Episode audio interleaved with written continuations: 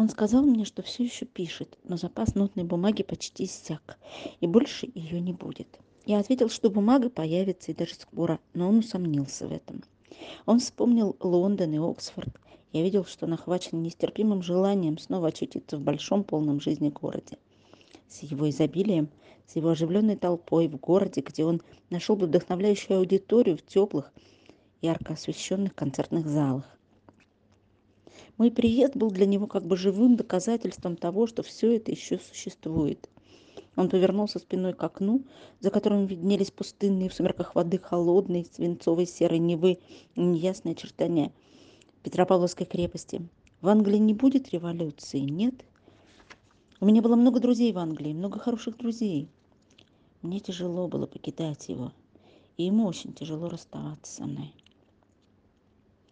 Глядя на всех этих выдающихся людей, живущих как беженцы среди жалких обломков рухнувшего империалистического строя, я понял, как безмерно зависят люди большого таланта от прочности цивилизованного общества. Простой человек может перейти от одного занятия к другому. Он может быть и матросом, и заводским рабочим, и землекопом, и так далее. Он должен работать вообще, но никакой внутренний демон не заставляет его заниматься только чем-то одним и ничем больше – не заставляет его быть именно таким или погибнуть. Шаляпин должен быть Шаляпиным или ничем, Павлов Павловым, Глазунов Глазуновым. И пока они могут продолжать заниматься своим единственным делом, эти люди живут полнокровной жизнью.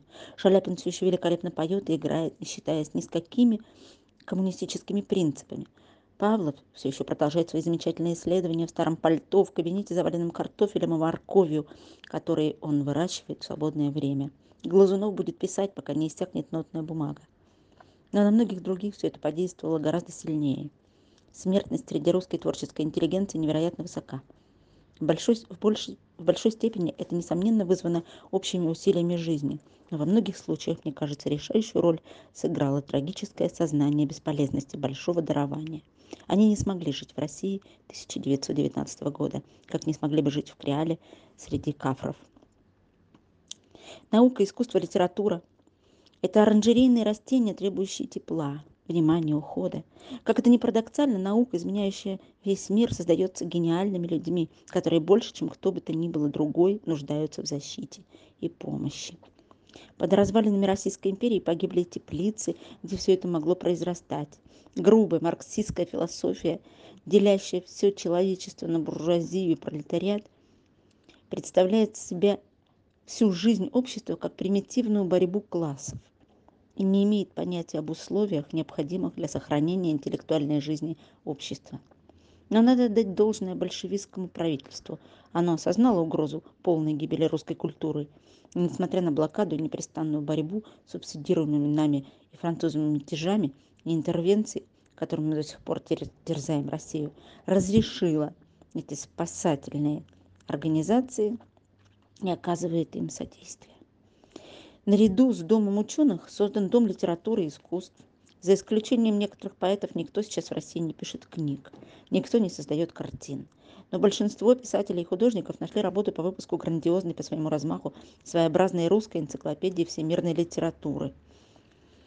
В этой непостижимой России, воюющей, голодной, холодный, испытывающий бесконечные лишения, осуществляется литературное начинание, немыслимое сейчас в богатой Англии и богатой Америке.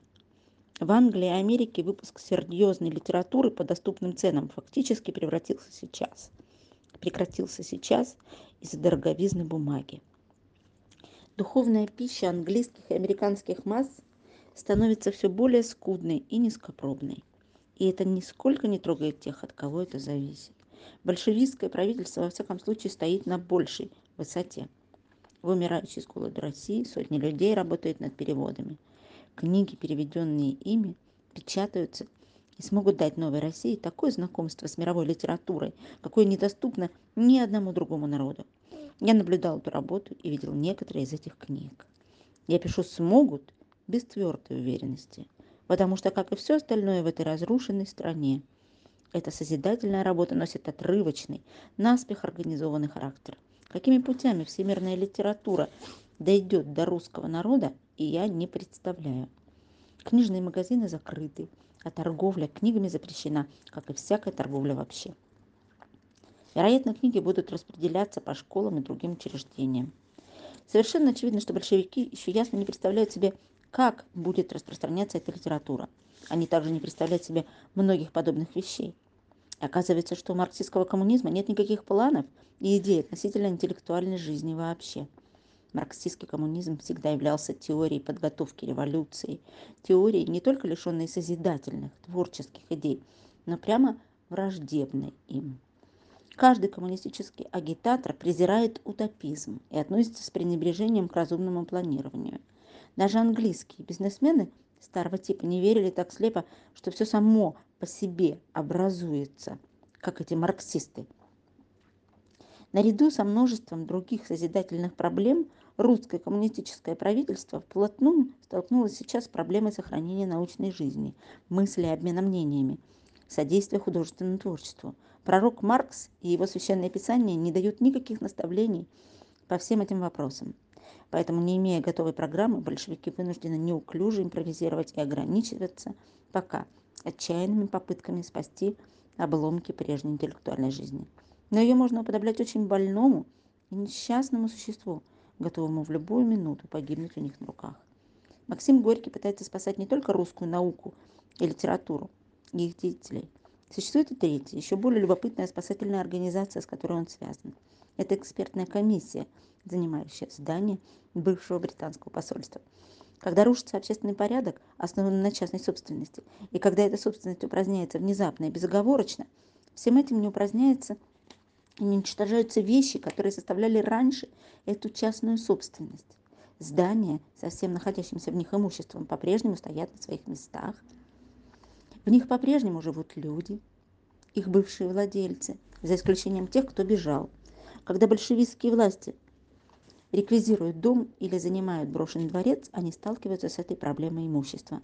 Всякий, кто знает человеческую натуру, поймет, что кое-какие привлекательные вещи были неумышленно присвоены некоторыми должностными лицами, и, пожалуй, не столь неумышленно, их женами. Но по общему духу своему большевизм, безусловно, честен и решительно выступает против грабежей и всяких подобных проявлений частной предприимчивости. Когда дни катастрофы остались позади, Грабежи в Петрограде и Москве стали сравнительно малочисленны. Бандитизм был подставлен к стенке в Москве стеной весной 1918 года.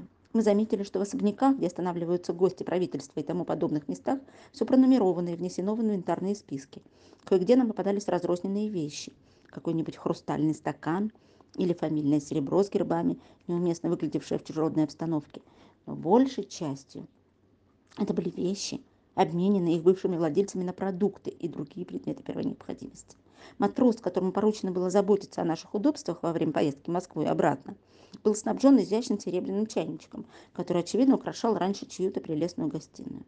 Но, по-видимому, этот чайник вступил на путь служения обществу совершенно законным образом. Все, что признано произведением искусства, экспертная комиссия для большей сохранности отбирает и заносит в каталог. Дворец, в котором помещалось британское посольство, похож сейчас на битком набитую антикварную лавку на Бромтон-Род. Мы обошли одну за другой все комнаты, загроможденные великолепной рухлядью, оставшейся от старой России. Там есть большие залы, заставленные скульптурой, в жизни я не видел столько беломраморных Венер и сельфид в одном месте, даже в музее Неаполя. Картины всех жанров сложены штабелями, коридоры до самого потолка забиты инкрустированными шкафчиками. Одна комната заполнена ящиками со старыми кружевами.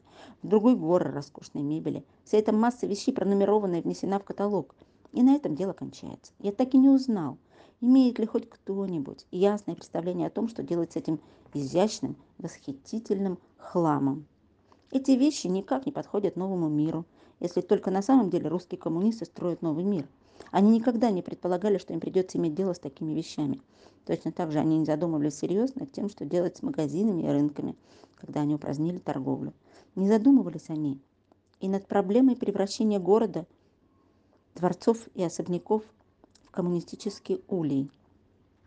Марксистская теория довела их воображение до диктатуры классов сознательного пролетариата и затем намекала, весьма туманно, как мы теперь видим, что там их ожидают новые небеса и новая земля.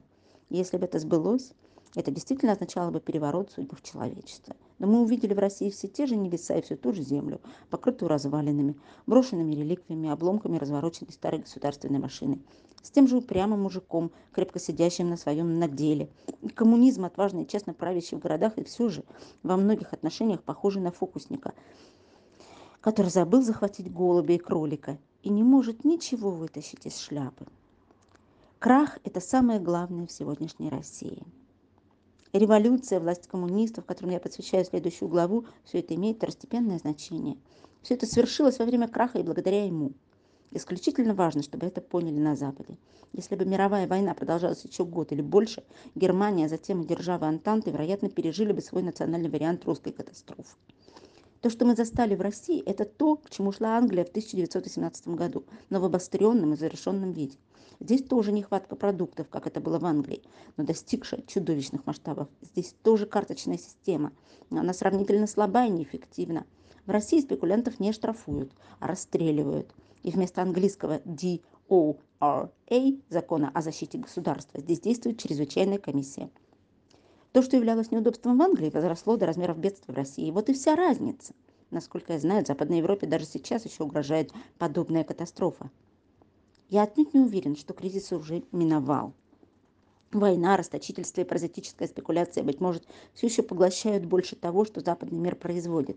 В таком случае вопрос о том, когда произойдет катастрофа у нас, расстройство денежного обращения, нехватка всех предметов потребления, социальный и политический развал и все прочее – лишь вопрос времени. Магазин Риджин-стрит постигнет судьба магазинов Невского проспекта. И господам Голсуорси и Беннету придется спасать сокровища искусства из роскошных особняков Мейфера. Утверждать, что ужасающая нищета в России в какой-либо значительной степени результат деятельности коммунистов, то злые коммунисты довели страну до ее нынешнего бедственного состояния, и что свершение коммунистического строя молниеносно счастливит всю Россию, это значит извращать положение, сложившееся в мире – и толкать людей на неверные политические действия. Россия попала в теперешнюю беду вследствие мировой войны и моральной и умственной неполноценности своей правящей и имущей верхушки. Как может попасть в беду и наше британское государство, и со временем даже американское государство? У правителей России не хватило ни ума, ни совести прекратить войну, перестать разорять страну и захватывать самые лакомые куски, вызывая у всех остальных опасное недовольство, пока не пробил их час. Они правили и расточали, и грызлись между собой, и были так слепы, что до самой последней минуты не видели надвигающейся катастрофы. И затем, как я расскажу в следующих главах, пришли коммунисты.